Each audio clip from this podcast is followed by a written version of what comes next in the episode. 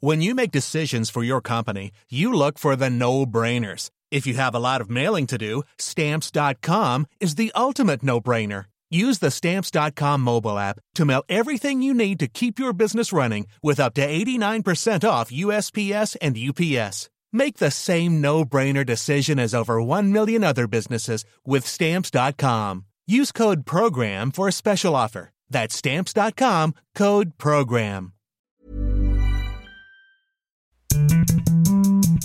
Bonjour à toutes et à tous, bienvenue dans Elles ont osé, proposé par les échos. Elles ont osé et elles ont réussi. Elles, c'est nous, nous, audacieuses, ambitieuses, résilientes, expertes, puissantes, courageuses, peu importe, nous tels que nous sommes, libres d'être nous-mêmes, avec nos choix, nos actions, notre impact.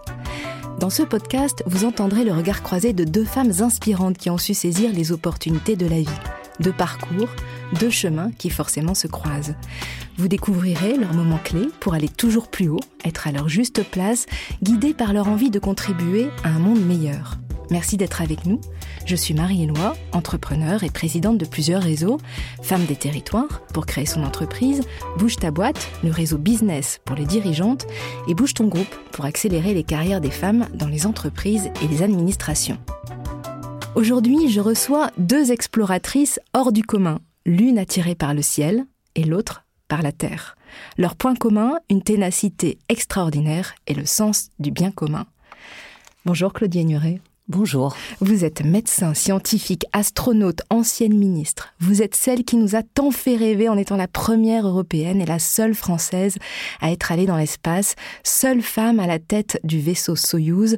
Docteur en médecine, certifiée en biologie et médecine du sport, en médecine aéronautique et spatiale, en traumatologie sportive, en rhumatologie, en neurosciences. Vous êtes tellement bardée de diplômes que vos collègues vous ont surnommé Bac plus 19. Vous avez été également ministre délégué de la Recherche et de la Technologie, puis ministre délégué des Affaires européennes. Vous avez ensuite dirigé Univers Sciences, la Cité des Sciences et le Palais de la Découverte. Et vous êtes aujourd'hui engagé au sein de plusieurs fondations pour transmettre votre amour de la coopération internationale des sciences et de l'espace. Bonjour Carole Tawema. Bonjour. Alors vous êtes à la tête de Caritic, une marque de cosmétiques bio à base de karité qui va du baume pour le corps aux soins du visage en passant par le masque pour les cheveux. Caritic est leader du karité naturel et c'est aussi une marque éthique pour laquelle 700 femmes au Bénin travaillent via des coopératives. Caritic, c'est aujourd'hui 1500 points de vente dans 10 pays, dans la Finlande, la Suisse ou encore Taïwan. C'est aussi une entreprise rentable qui réalise 600 000 euros de chiffre d'affaires. Vous êtes également administratrice de plusieurs organismes comme le mouvement Impact France ou Cosme Bio.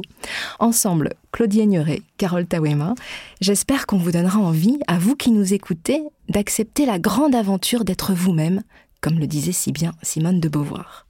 Claudie, Carole, je vous propose de partager avec nous chacune un moment clé, celui qui vous a fait prendre un premier virage dans votre parcours, puis nous échangerons en regard croisé sur vos défis respectifs. Claudie Aigneret, on commence avec vous. Vous avez grandi à Creusot, en Saône-et-Loire, dans une famille de sportifs. Vous étiez une excellente élève et vous pratiquiez en parallèle la gymnastique en compétition. Vous êtes alors bercé par les livres d'aventure Moby Dick, Robinson Crusoe, Jules Verne et légendes mythologiques. Et le 21 juillet 1969, votre vie change pour toujours. Oui, merci Marie. C'est vrai que ça reste très très fort en moi ce moment du 21 juillet 69. Alors pour ceux qui étaient nés à cette époque, c'est de la génération Apollo, c'est Apollo 11, le premier pas de l'homme sur la Lune. Un moment absolument euh, magique, fascinant en fait, où petite fille, mes grands-parents, grands-parents, on était tous complètement fascinés ensemble de vivre ce moment tout à fait euh, exceptionnel. Donc ça a germé dans ma tête cette idée que quelque chose qui était du domaine du rêve, inaccessible, pouvait devenir possible. Ce soir-là, c'était possible. Vous vous rappeliez de ce moment précis? Ah, je me rappelle, j'étais en vacances, en camping, à la télévision. Il y en avait très peu à l'époque, était à l'extérieur, dans l'enceinte du, du camping, et on était tous réunis pour partager ce moment. C'était la nuit, on n'était pas grands, mais on était tous là à vivre de façon très très intense ce, moment. Alors c'est pas le, ce jour-là que j'ai décidé de devenir astronaute. C'était plutôt la clé d'un rêve qui devenait possible. Et puis après, ça a continué à mûrir quand même dans ma tête. Déjà un petit peu nourri par les romans d'aventure et de science-fiction, ça a continué à germer et un jour, l'opportunité s'est présentée, j'ai saisi ma chance. Alors ça, on va raconter tout à l'heure. Un peu de suspense quand même. Vous décidez alors, après euh, l'âge de 12 ans, de devenir exploratrice, sportive. Vous passez un bac C scientifique à 15 ans. Et comme vous êtes jugé trop jeune pour réaliser des études dans le domaine sportif, vous vous dirigez vers la médecine, d'où vous sortez major dès la première année. Et, oui, la, médecine, la physiologie, l'anatomie, ça me paraissait quelque chose d'important quand on veut se consacrer à la compréhension et à l'utilisation de son corps dans la performance. Donc j'ai patienté en faisant médecine. Et oui, je travaillais beaucoup, donc je suis sortie major de la première année de médecine. Et là, je me suis posé la question de, bon, ça t'a intéressé quand même beaucoup pendant toute cette année d'études. Donc j'ai continué et je suis devenue euh, rhumatologue, là encore préoccupée par le corps souffrant et traumatosportif, parce que préoccupée par la performance du corps. Donc vous enchaînez ainsi les diplômes pour acquérir le maximum d'expertise avec toujours ce rêve d'espace en tête. Carole, à vous, vous avez grandi au Bénin jusqu'à l'âge de 10 ans, vous arrivez en France, vous réalisez un parcours brillant, prépa HEC, master en entrepreneuriat à la Cage Business School, puis master 2 en marketing international, en Erasmus, en Finlande. Vous réalisez votre mémoire sur les stratégies de développement du commerce international du Carité. C'est à retenir parce que c'est clé pour la suite. Et vous travaillez ensuite comme consultante en maîtrise d'ouvrage pour plusieurs sociétés de services en, informatique, comme par exemple Microsoft ou IBM. Et votre moment clé, nous sommes en 2008. Vous avez 25 ans, vous gagnez bien votre vie, vous êtes bien au chaud. Et lors d'un déjeuner avec votre maman et votre sœur, tout bascule euh, Tout bascule euh, effectivement parce que j'avais réalisé mon mémoire de fin d'études effectivement sur le karité et euh, le karité c'est une affaire de femmes. C'est quasiment exclusivement des femmes qui approchent l'arbre de karité, qui transforment les amandes de karité. Donc le, le karité, si vous ne savez pas, c'est un arbre centenaire en Afrique qui nourrit, soigne, au même titre que le baobab, mais réservé aux femmes. Donc ma mère nous ramenait régulièrement du karité en France. Elle, c'est une, une femme qui adore les produits produits de luxe, mais elle rajoutait toujours du beurre de karité dans ses crèmes de luxe, ce qui a toujours suscité euh, notre intérêt. Et en fait, euh, j'avais identifié des solutions dans ce mémoire de fin d'études. Les conclusions, je les ai rangées dans un tiroir. Et euh, en déjeunant avec elle, avec ma, mère et ma sœur, je mis l'idée de créer une entreprise autour du karité. au début, c'était pas formalisé en tant que tel, mais c'était pourquoi est-ce qu'on n'essaie pas en tant que femme de faire quelque chose dans le karité On l'utilise, on connaît son efficacité, mais ce karité qu'on utilise n'est pas le karité qu'on trouve dans le commerce. Qu'est-ce qu'on peut faire, nous, en tant que femmes qui euh, sommes aujourd'hui en France? Euh, Moi, j'ai fait des études, ma sœur aussi. Euh, qu'est-ce qu'on peut apporter pour apporter une alternative ou changer la donne parce que le karité dans le commerce, il est euh, raffiné, c'est ça. Et vous, c'est du karité naturel, ce qui était important pour vous. Alors... Et donc, votre maman vous dit c'est une super idée. Oui, euh, étonnant. Enfin, c'est pas une surprise. Ma mère, est, ma, mère est une femme qui entreprend. En fait, les femmes africaines entreprennent beaucoup, contrairement à ce qu'on peut penser. Premier continent de l'entrepreneuriat féminin. Euh, oui. L'Afrique. Oui à tous les niveaux, donc soit dans l'économie informelle, je pense que c'est principalement dans l'économie informelle, mais euh, il se trouve qu'elle, elle, elle entreprenait déjà dans l'économie formelle. Euh, elle nous a toujours appris à être indépendante, euh, ne jamais dépendre d'un homme construire notre destinée. Et donc, je pense que ça vient de là, en fait, cette envie de créer un projet. Voilà. en fait, les mots qu'elle a utilisés, c'est vas-y, parce que c'est un projet qui fait sens, enfin, qui va au-delà de, c'est pas uniquement créer une entreprise. elle avait déjà perçu l'impact que ça pouvait avoir, puisque étant originaire aussi de, zones rurales comme mon père, euh, elle savait à quel point le rôle des femmes est important, à quel point l'éducation euh, des filles est important. Et en fait, on avait déjà commencé à initier l'impact, euh, à construire l'impact de Carétique à terme. L'idée était de se baser sur le pouvoir économique des femmes pour scolariser les filles. Ce qui n'est pas, ne, ne, fait pas forcément sens. On ne trouve pas nécessairement cette idée quand on n'a pas vécu sur le terrain et qu'on n'a pas vécu cette difficulté en tant que femme et en tant que fille à aller à l'école. Donc en fait, Caritique devrait résoudre cette problématique et en passant par le pouvoir économique. Et c'est ce qu'on a, c'est ce qu'on a fait. Euh, Donc vous êtes allé voir votre employeur de l'époque. c'est ça. Et vous avez sauté dans le vide. Qu'est-ce que vous lui avez dit? J'ai demandé une, rupture conventionnelle. Au départ, je lui ai démissionné et euh, je, découvrais la rupture conventionnelle. Euh, je vous avoue que dans mon... ce ne sont pas des choses sur lesquelles je me penche d'habitude. J'ai jamais cherché à quitter une entreprise. Voilà. Mais là, c'était une opportunité en sachant que mon employeur connaissait déjà le projet il tenait à ce projet, enfin, il m'encourageait en fait à avancer dans un cadre associatif avant qu'il ne devienne euh, une entreprise. Et quand j'ai annoncé que je partais, en fait, il comprenait pourquoi est-ce que c'était important pour moi. Et effectivement, à ce moment-là, je ne me voyais pas faire autrement ou autre chose. C'était comme si c'était écrit en fait, et ça, faisait le lien avec mes origines, avec beaucoup de femmes en fait en France d'origine africaine ont ce besoin euh, de, pas de revenir aux sources, mais de contribuer euh, au, développement du continent africain d'une façon ou d'une autre. J'aime bien le comme si c'était écrit, parce que ça fait sens avec votre histoire euh, aussi, Claudie Agnuret. Oui, mais c'est un peu un saut dans l'inconnu, dans quelque chose qui est à, à construire, mais c'est intéressant. Oui.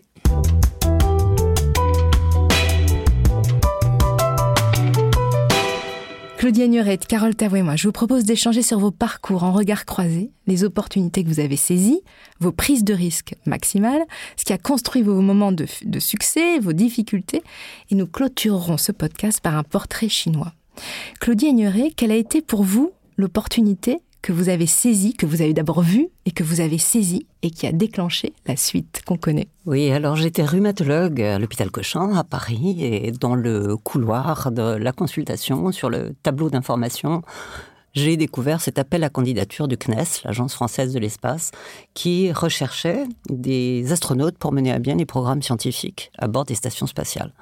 Donc vous l'imaginez après ce que je vous ai raconté, voilà, l'étoile qui scintillait dans ma tête hein, s'est mis à scintiller très fort. Et pour moi c'était une évidence. Il fallait que je candidate, j'ai demandé un dossier, je l'ai rempli. Et je voilà, je suis passée dans la moulinette de la sélection qui a duré euh, plusieurs mois. On était 1000 candidats à l'époque, c'était en 1985 et parmi ces 1000 candidats, il y avait 100 femmes, donc 10% de femmes que l'aventure tentait. Et nous avons été sept candidats retenus et j'ai fait partie de cette équipe, candidate astronaute en 85, pour avoir la chance de partir m'entraîner à la Cité des Étoiles et de faire deux missions spatiales. Vous aviez 25 ans, vous n'avez pas hésité une seconde. Alors, une opportunité comme celle-ci, elle résonnait très fort avec ce qui me mobilisait, ce qui remplissait mon, mon esprit. Par ailleurs, j'étais disponible. Je venais de terminer ma spécialisation de rhumatologie. J'étais en train de me poser la question sur comment j'allais exercer mon, métier. Donc il y a à la fois voir l'opportunité, parce qu'il y a plein d'opportunités qui passent et on les voit pas toujours. Ensuite, euh, la saisir, mais la saisir si on est disponible, effectivement, et puis si vous rencontrez pas de blocage intérieur ou extérieur. Et moi, tous mes collègues, peut-être parce que j'en parlais auparavant de cette euh, aventure-là, ben, m'ont dit, ben, oui, tu as raison, vas-y. C'est pour toi. Donc, euh, c'est pour toi. Donc, j'ai, j'ai pas eu de, ça n'est pas pour toi, mais qu'est-ce que tu, qu'est-ce que tu imagines? Et donc, euh, voilà, cette conjonction de choses a fait que, je vais pas dire que c'était facile, mais c'était possible. Oui, parce que la, sélection était extrêmement rude. Vous êtes passé rapidement dessus, mais il fallait avoir zéro défaut physique. Bah, la sélection, oui, elle est. Il faut effectivement avoir une très très bonne condition physique, des examens médicaux parfaits, une psychologie individuelle de résistance, résilience, d'adaptation, bien évidemment, puis une, une, des conditions psychologiques qui font que vous allez être capable de vous intégrer dans un équipage, parce qu'on part pas tout seul, on travaille ensemble et qu'il y a une mission complexe à, à réussir.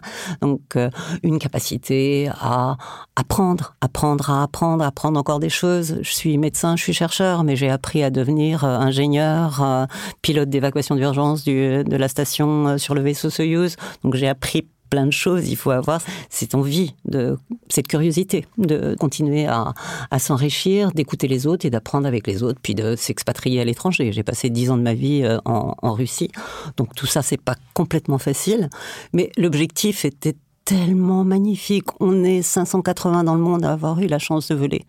Alors, tenter cette aventure-là, il fallait la tenter. Il fallait la tenter et vous partez ensuite 10 euh, ans euh, en Russie à Cité des Étoiles. C'est ça. Subir cet entraînement. Voilà, j'ai fait deux missions spatiales et à chaque fois avec le système russe, la fusée Soyuz euh, russe et puis le vaisseau Soyuz russe là aussi. J'ai rejoint en 96 la station Mir l'ancienne station soviétique, qui a ensuite été désorbitée. Et puis j'ai eu la chance de voler aussi sur la station spatiale internationale, à son tout début de construction, celle qui est aujourd'hui magnifique dans l'espace. C'était le tout début, 2001. Et voilà, j'ai eu la chance de faire de magnifiques programmes scientifiques, de vivre en opérationnel, en coopération internationale avec des Russes, des Américains, des Européens de toute nationalité. Après le CNES, l'agence française, j'ai rejoint l'agence spatiale européenne Donc 22 États membres qui se réunissent pour euh, continuer à faire vivre euh, l'exploration habitée. Et tout le monde sait aujourd'hui qu'on est en train de tenter de revenir sur la Lune. Donc euh, génération Apollo, la génération d'aujourd'hui est aussi une génération qui ira sur la Lune. C'est Artemis cette fois-ci. C'est la déesse sœur jumelle d'Apollo et c'est une femme. C'est important pour vous la mythologie, on le sait. Merci pour ce beau symbole, euh, Claudie. Euh, Carole, vous, après, vous êtes autofinancée pour Caritique parce que clairement, aucune banque voulait vous prêter des fonds hein, pour, euh, pour ce projet. Vous rencontrez un, un, un groupe dans, dans, le bio qui rachète en partie votre marque en devenant majoritaire. Mais vous, finalement, vous n'avez pas vraiment de contrat, pas vraiment de fonction officielle, et pourtant vous travaillez à temps plein pour eux et oui. vous ouvrez les yeux au bout de trois ans. C'est mon opportunité. Alors, c'est vrai qu'on n'est pas préparé en fait à ce genre de situation. Moi, j'ai toujours, euh, c'était une opportunité à saisir. Effectivement, monter un projet en famille, se retrouver en situation de le céder à un groupe. Euh, je pense qu'aujourd'hui, tout le monde hurlerait en disant ne fais surtout pas ça. Mais pour moi, c'était la, la seule solution. En tant que femme africaine jeune à l'époque, euh, pour que le projet euh, se développe. Encore une fois, mon intention n'était pas de créer mon entreprise. Euh, mon, mon, intention était de faire connaître le véritable beurre de karité naturel au sens de la réglementation européenne. Hein. Mais à l'époque, ce n'était pas au sens de la réglementation européenne. On a, on a, développé un produit qui a finalement été reconnu comme étant le vrai karité naturel. Avec 17% d'actifs contre 2,5% pour le raffiné. Une fois qu'il est raffiné, oui. Donc pour moi, c'était à l'époque, c'était un ange gardien en fait qui se posait euh, sur mon épaule. Donc j'ai accepté effectivement de céder, euh, céder les parts, de rejoindre un groupe en Ardèche. C'est assez, euh, euh, comment dire, pas, non, c'est pas traumatisant. J'ai aimé la région, j'ai aimé, j'ai aimé le département, mais j'étais la seule femme noire dans le, dans le coin. effectivement, il a fallu, j'étais un peu dans l'ombre parce que pour beaucoup de personnes, personne dans le groupe ne comprenait réellement ce que je faisais là. Euh, Est-ce qu'une femme noire est, réellement compétente Parce que je m'occupais de deux projets, à la fois de Carétique et du site internet pour le groupe.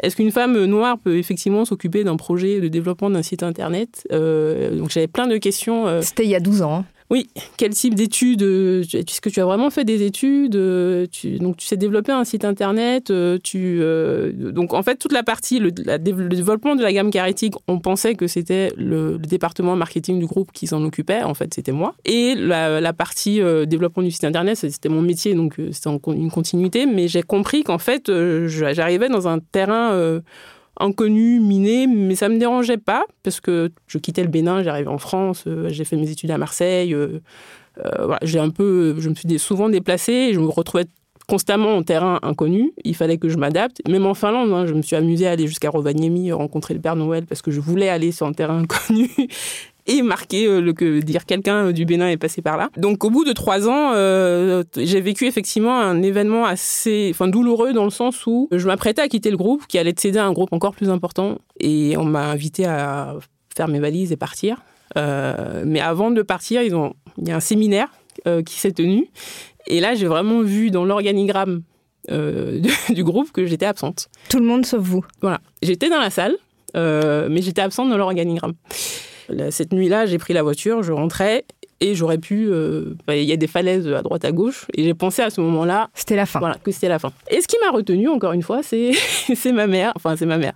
C'est cette phrase euh, de ma mère qui nous a constamment dit vous allez vous allez vivre des choses difficiles, mais n'oubliez jamais que personne.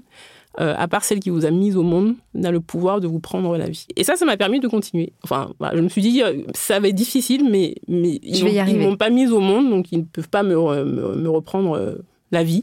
Et, euh, et, la vie, euh, la vie, elle, elle s'est construite ensuite, elle est revenue. Enfin, il, y a, il y a eu ensuite de nouvelles perspectives par la suite. Et comment vous avez repris cette légitimité justement? Vous avez décidé quoi? Donc, euh, je quittais le groupe, donc je faisais mon dernier salon.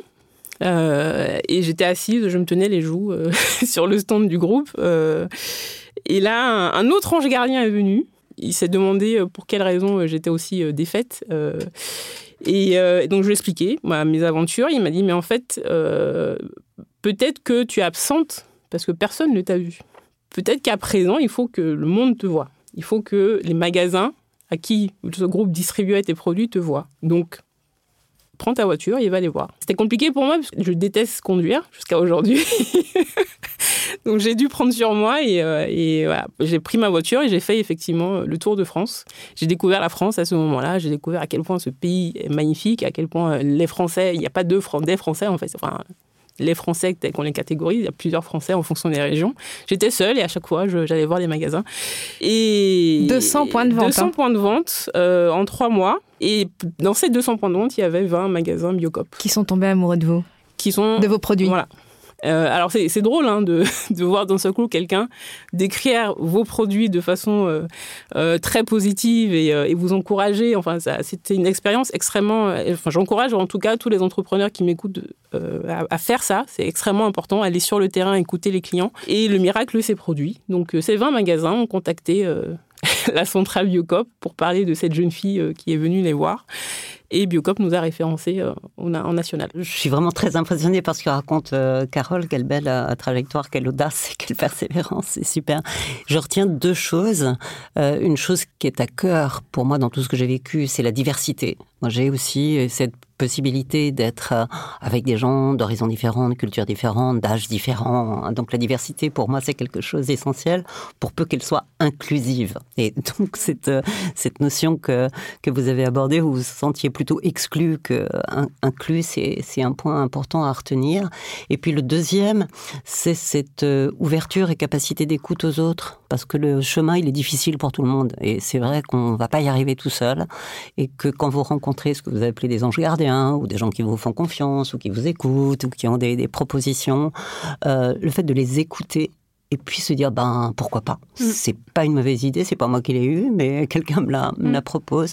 Donc cette ouverture ça me paraît important dans le chemin qu'on fait. D'autant que cette année-là les 200 points de vente euh, je vous, je vous remercie pour ce pour ce point. Effectivement je l'avais pas perçu comme ça mais cette année-là j'ai une de mes amies euh, qui est de 30 ans en fait était décédée d'un accident de voiture. Donc j'avais la double. Euh, enfin, à chaque fois, en fait, j'avais ces difficultés de me dire il faut que je prenne la route et que je me retrouve dans cette situation compliquée. Mais en même temps, j'ai un ange gardien. Enfin, j'ai constamment l'impression d'avoir des, des, anges gardiens, donc je conduisais en regardant le ciel. Donc, si jamais vous me croisez en voiture, fuyez parce que je conduis en regardant le ciel. Et, euh, Il y a des belles choses à voir dans le ciel. oui, c'est ça.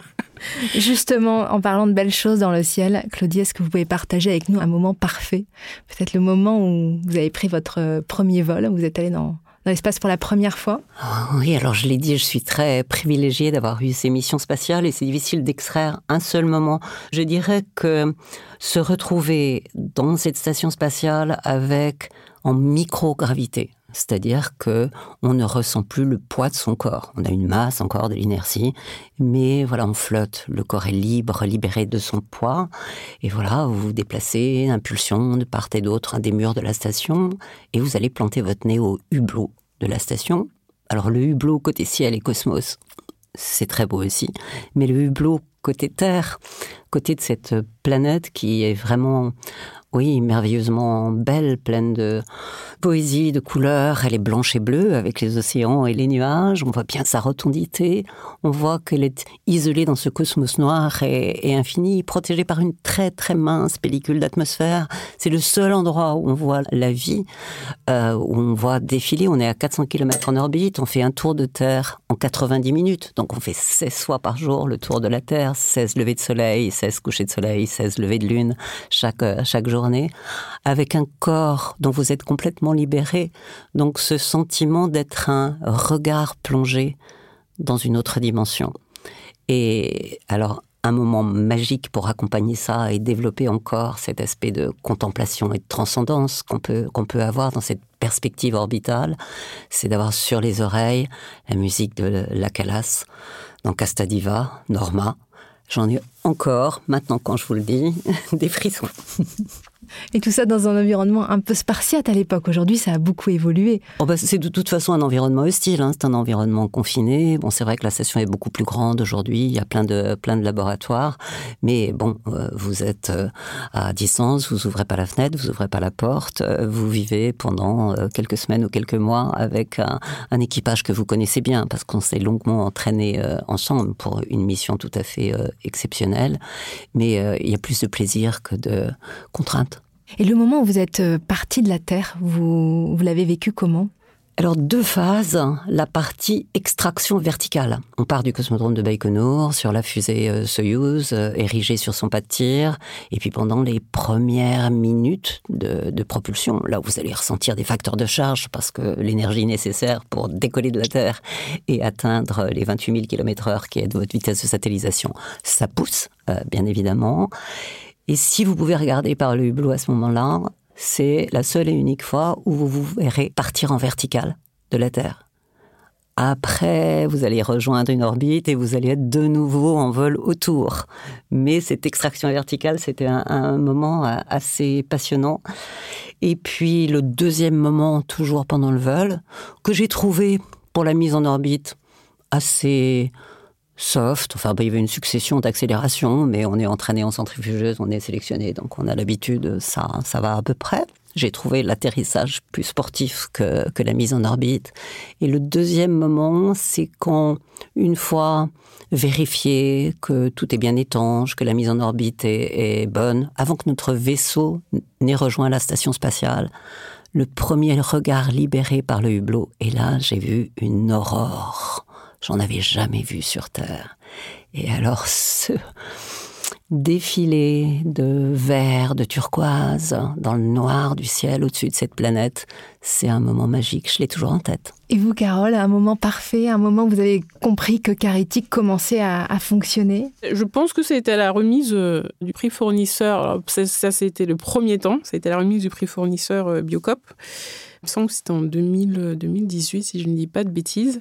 Mais avant que nos produits ne soient disponibles chez Biocop, il a fallu lever des fonds.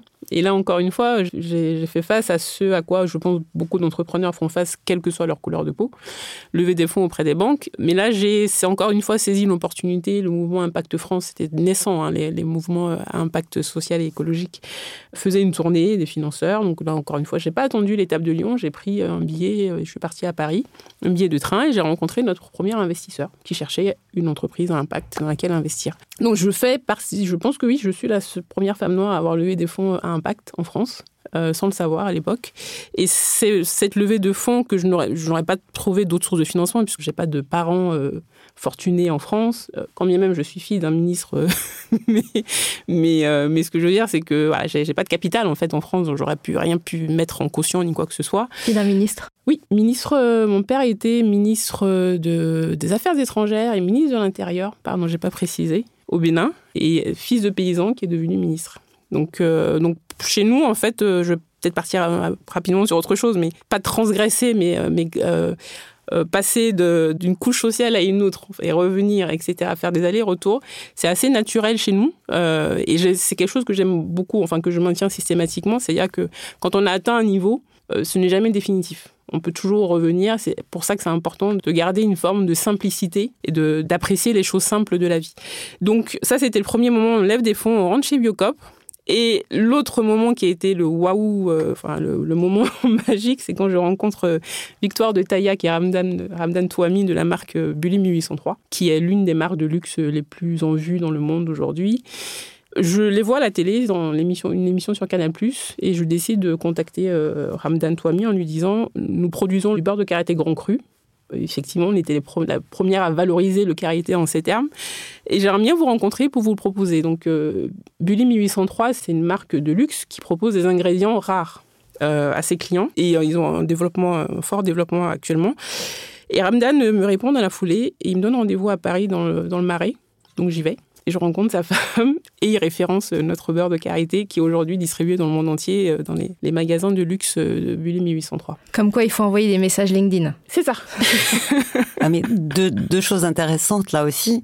on a parlé tout à l'heure des opportunités qu'il faut voir, qui nous sont offertes, mais il y a aussi les opportunités qu'on se crée.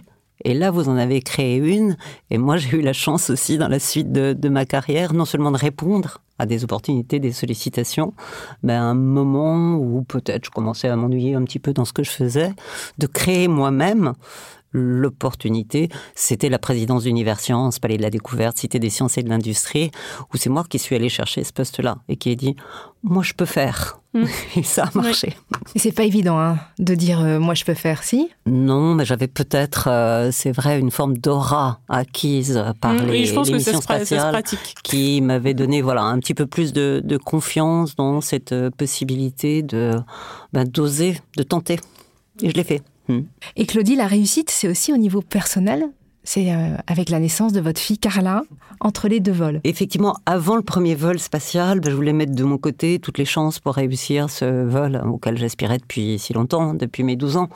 Et donc, euh, pas prendre de risques que je ne pouvais pas complètement gérer. Après, l'analyse des risques, la maîtrise des risques, on l'apprend pendant l'entraînement.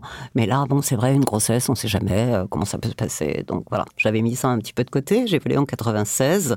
Une fois que ce vol a été fait, je me suis dit, ben, voilà, c'est le moment. J'avais le papa, Jean-Pierre Ignoré, qui est astronaute lui aussi, donc c'était plus facile pour, euh, pour vivre ensemble une passion euh, commune. Et ben oui, Carla est arrivée en 98.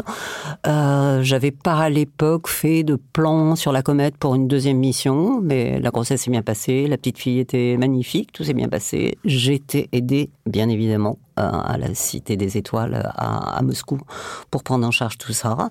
Et ben voilà, j'ai été sélectionnée pour une deuxième mission en 2001. Carla a assisté à la mission, elle avait trois ans, enfin, depuis le centre de contrôle. Mais on a même eu la chance de pouvoir échanger en orbite avec elle au sol. Et vous étiez parti dix jours à ce moment-là C'était une mission courte, oui. Et c'était en 2001 euh, c'est ça. Et vous, quel a été, euh, Claudie, le, moment où vous avez le sentiment de prendre un risque maximal? Alors peut-être pas sur cette partie de carrière qui est à la fois de médecin parce que je me sentais prête à le faire, à la carrière d'astronaute parce que ben voilà, j'avais passé des étapes, j'avais assez confiance dans ce que j'avais appris, l'entraînement était long, on se sentait prêt, on avait analysé les risques et on savait les maîtriser, il y avait tout un système pour euh, doubler euh, les systèmes qui auraient pu euh, ne pas fonctionner. Je suis partie sur une fusée qui avait été tirée 1600 fois avant que je ne monte sur à la fusée Soyuz, donc ça donne une certaine confiance dans le véhicule qu'on va utiliser. donc c'est pas là où j'ai l'impression d'avoir pris le plus de risques. Alors peut-être c'est pas une anecdote, mais c'est vrai qu'au retour de la mission, très vite on m'a contacté pour euh, rejoindre l'équipe gouvernementale sous la présidence de, Jacques Chirac et le premier ministre était Jean-Pierre Raffarin. Et on m'a proposé donc d'entrer dans le gouvernement et de prendre des responsabilités de, ministre. C'était en, 2002, c'est ça? En 2002, voilà. Quelques mois, j'ai atterri euh, fin 2001 et en 2002, cette proposition est euh, arrivée. Et c'est une forme de risque quand même. C'est pas mon métier d'être en, politique. Je suis un chercheur, euh, je suis un ingénieur, une opérationnelle. Mais voilà, je me disais, ça correspond à des convictions qui sont les miennes. Je suis justement chercheur, médecin. Pouvoir accompagner une transformation, un engagement vis-à-vis de la science, de la technologie. on me fait confiance j'ai l'expérience, je connais la communauté scientifique, j'en suis issu. Donc j'ai pris le risque de m'engager dans des responsabilités euh, politiques par conviction et engagement vis-à-vis de ce sujet. Vous avez évoqué le fait que j'ai été aussi ministre des Affaires européennes et c'est vrai que j'avais volé avec l'Agence spatiale européenne, avec le drapeau européen, que j'avais volé avec des, des astronautes européens de toute nationalité. Donc l'Europe était pour moi quelque chose que j'ai pratiqué. Donc recherche ou Europe, par conviction, par engagement, j'ai dit oui. Mais c'était euh, risqué, mais j'ai appris beaucoup. C'était un coup de fil de Jean-Pierre Raffarin qui vous a proposé, hein oui. Et qui vous a dit quoi? Alors Jean-Pierre Raffarin m'a appelé pour me proposer le poste de ministre de la parité. Et comme je l'ai dit précédemment, voilà, hommes, femmes, moi, je pense que si on a les compétences, si on a l'envie, euh, si la porte est ouverte, bah, il faut pousser la porte et puis rentrer et avancer. Ce que, ce que j'ai fait dans tous mes, mes choix. Et j'ai eu la chance d'être accompagnée de gens qui m'ont fait confiance ou d'avoir du support pour avancer dans ce que je voulais dérouler, mettre euh, en œuvre. Donc, je me suis pas vraiment heurtée à cette difficulté de genre que je reconnais beaucoup euh, rencontre et qui n'est pas encore résolue. Et je suis d'ailleurs très très mobilisée au sein de Fondation et auprès des, des enfants et des, des élèves pour euh, ben, donner, euh, inspirer, disons, et, et, motiver sur ce type de carrière scientifique et technique pour les, pour les jeunes femmes. Mais je me sentais pas, voilà, porteuse d'une légitimité à me faire la représentante de, la mobilisation pour la parité. Alors c'est vrai que j'ai dit, ah, je ne me sens pas complètement à l'aise dans ce type de portefeuille, mais je vous remercie de, de la confiance que vous me faites. Et là, bah, c'est vrai que le Premier ministre m'a dit, mais quel portefeuille ministériel souhaiteriez-vous? Et j'ai dit, ben moi je suis chercheur, hein, la recherche et la technologie. Et c'est vrai qu'il m'a répondu, mais nous avons déjà un ministre de la recherche et de la technologie. Je comprends très bien. Euh, bon, attendez 30 minutes, je vous rappelle. Et il m'a rappelé 30 minutes après en me disant, c'est bon pour vous. Vous êtes notre nouveau ministre de la Recherche et des Technologies. Comme quoi vous avez bien fait d'insister et de rester fidèle à vos convictions. Carole, vous, le moment de prise euh, de risque maximal, est-ce que c'était quand vous êtes allé au Bénin? Euh, avec cette idée en tête de travailler le carité avec elle et de convaincre les femmes de votre, du village de votre famille Parce que si elles ne marchaient pas euh, dans votre projet, c'était fichu. Comment vous avez fait pour les convaincre? Bah, Je n'ai pas eu à les convaincre, mais, effectivement, c'était une prise de risque euh, dans le sens où, dans cette région, enfin, dans la majorité des zones rurales en Afrique, les femmes ont été reléguées dans un rôle, une position qu'elles n'avaient pas avant l'époque coloniale. Il faut savoir que les sociétés africaines sont des sociétés matriarcales principalement. La colonisation a un peu défait ça, cette organisation. Et euh, ça veut dire que nous, en tant que ma sœur et moi, ou ma, ou ma mère, enfin, en tant que femmes, nous n'avions pas euh, de légitimité ni euh, la capacité de, venir développer ce type de projet dans la région. Donc la région dont je parle, c'est la, Takora au nord du Bénin. Et donc le risque, effectivement, on prenait un risque en, allant voir les femmes et en les incitant à devenir plus indépendantes et plus autonomes, plus libres de leur mari. Je vous donne un exemple simple, hein, mais par exemple, en travaillant avec Carétique, l'unité de production qu'on a construite euh, avec nos, propres fonds euh, là-bas, les femmes ne pouvaient plus euh, cuisiner pour leur mari, par exemple. C'est bête, hein, mais on a vu quelques hommes venir sur l'unité de production aller chercher leur femme en disant va me préparer à manger. Donc, des épisodes de ce type, ça paraît bête, mais et on ne pense pas à ce genre de choses ici. Donc ça paraît improbable, mais, mais nous, on a dû euh, convaincre les hommes de laisser leurs femmes euh, travailler avec nous et construire ce projet qui est difficile. Euh, travailler sur du bio, déjà, construire une filière biologique, c'est extrêmement compliqué.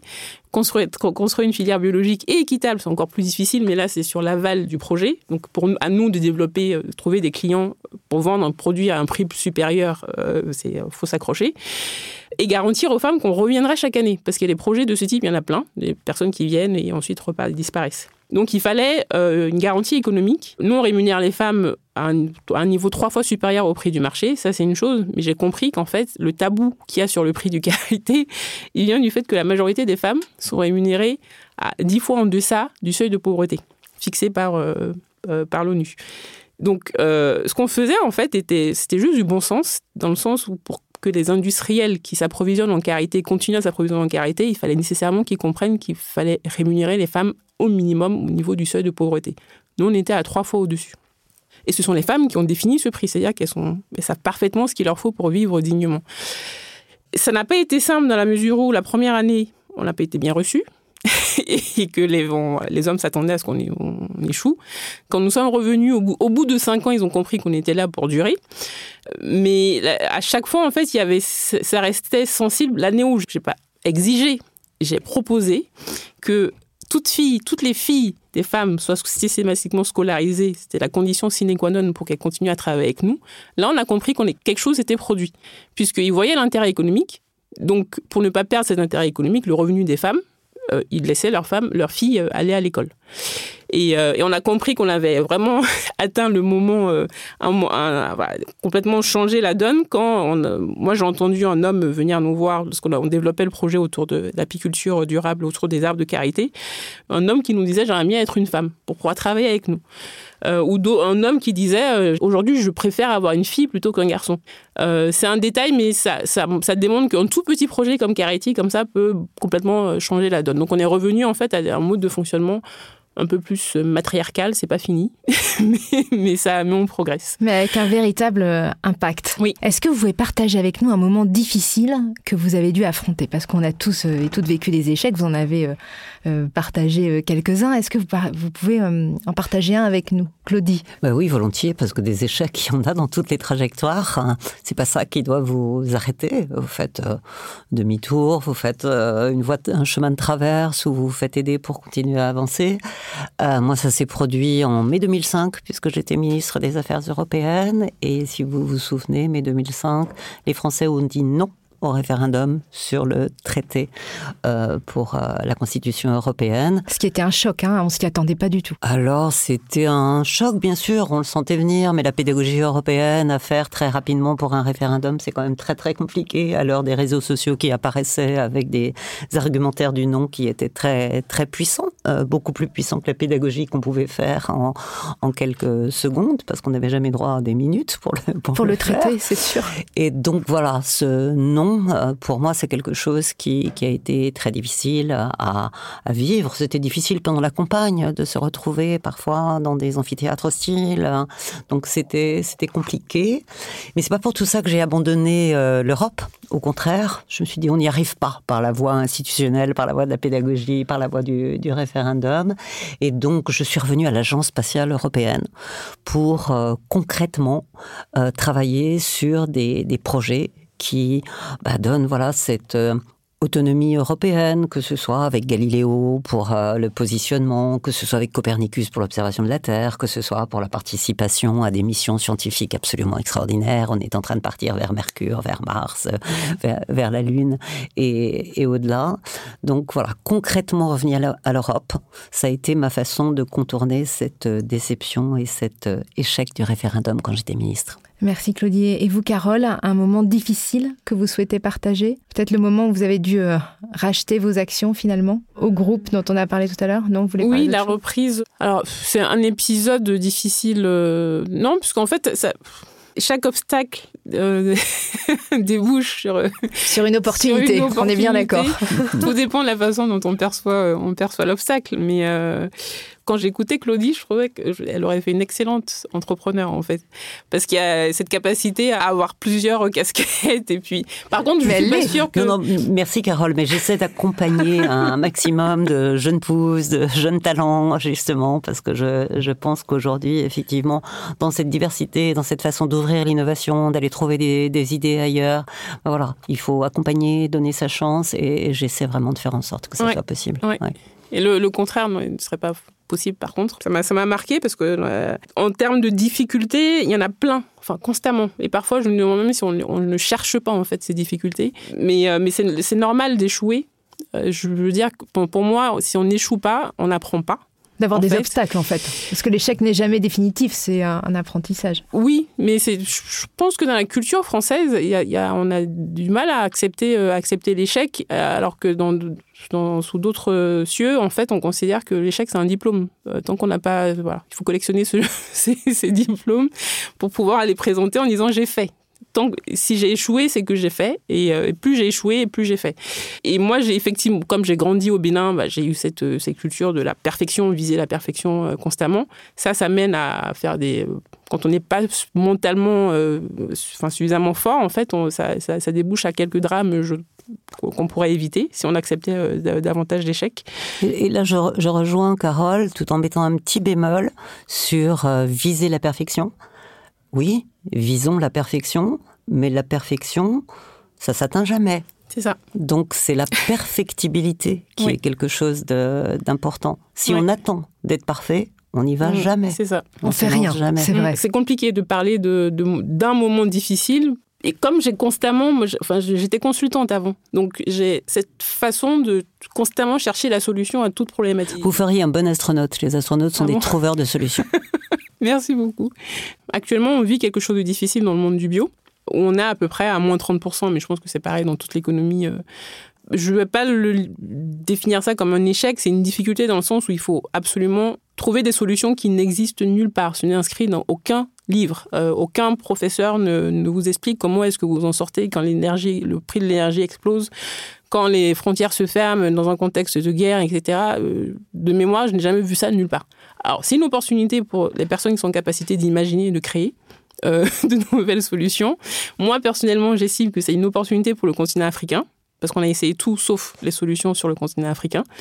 Aujourd'hui, on a été rentable euh, sur l'exercice précédent. Aujourd'hui, je ne sais pas comment on va clôturer. Euh, donc, je fais appel à toutes les personnes qui ont besoin de se sauver la peau ou les cheveux, euh, commander les produits carétiques pour qu'on soit encore là, on soit encore là dans les, prochaines, les prochains mois, les prochaines années. Merci Carole, merci Claudie. On va terminer par un portrait chinois.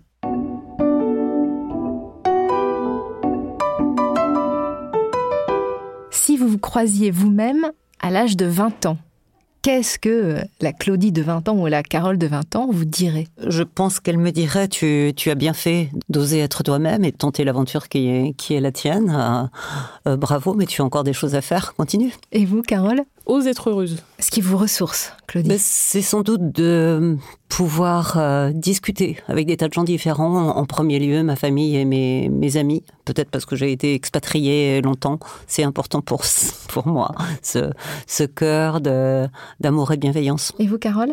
La montagne. À quoi avez-vous renoncé pour votre vie? J'ai renoncé à l'indifférence en deux sens. L'indifférence, c'est-à-dire que rien n'est important ou vous n'écoutez pas les autres, et l'indifférence comme antonyme de curiosité, parce que curiosité, ça se dit pas. Mais euh, voilà, c'est une des choses. Restez curieux, ne soyez jamais indifférent, continuez à vous étonner, vous émerveiller. J'espère que c'est une que je, reviendrai là-dessus, mais peut-être que j'ai renoncé à un enfant.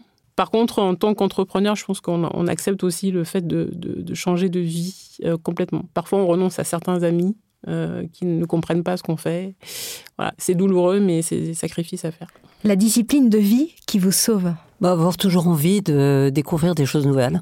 Tous les matins, c'est ce que j'espère de la journée qui va arriver. Oui, pareil. Jongler et puis euh, en espérant qu'une balle nous retombe dessus constamment. De quoi n'avez-vous plus peur? J'ai plus peur de l'incertitude. Au contraire, ça me donne envie de pousser la porte et d'aller voir ce qu'il y a derrière le voile. Euh, de la fin du monde. Sur quoi vous travaillez pour progresser?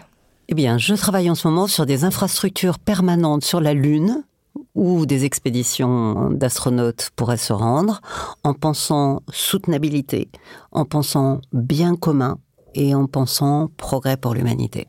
Euh, les mystères euh, de la monnaie. Votre mantra? Bah, Évidemment, per aspera ad astra, au travers des difficultés jusqu'aux étoiles. C'est trop beau. Merci Claudie Agnuret, merci Carole Tawema, merci à vous qui nous écoutez. Un immense merci à Camille Codor et Marie Jaworski. Merci à Sandrine Chabot, Zaya Cassel et à la Dream Team des Échos pour l'organisation. Si vous avez aimé ce podcast, je vous remercie de le préciser avec un 5 étoiles. Cela nous aidera à continuer sur cette voie. Merci pour vos commentaires que j'ai hâte de lire. Rendez-vous dans un mois pour un nouveau podcast Elles ont osé avec les Échos. D'ici là, gardons précieusement en nous deux citations. La vôtre, Claudie Aigneret. Il faut avoir l'audace de pousser la porte de ses rêves et celle de Goethe qui correspond si bien à l'esprit de ce podcast. Quoi que tu rêves d'entreprendre, commence-le. L'audace a du génie, du pouvoir, de la magie.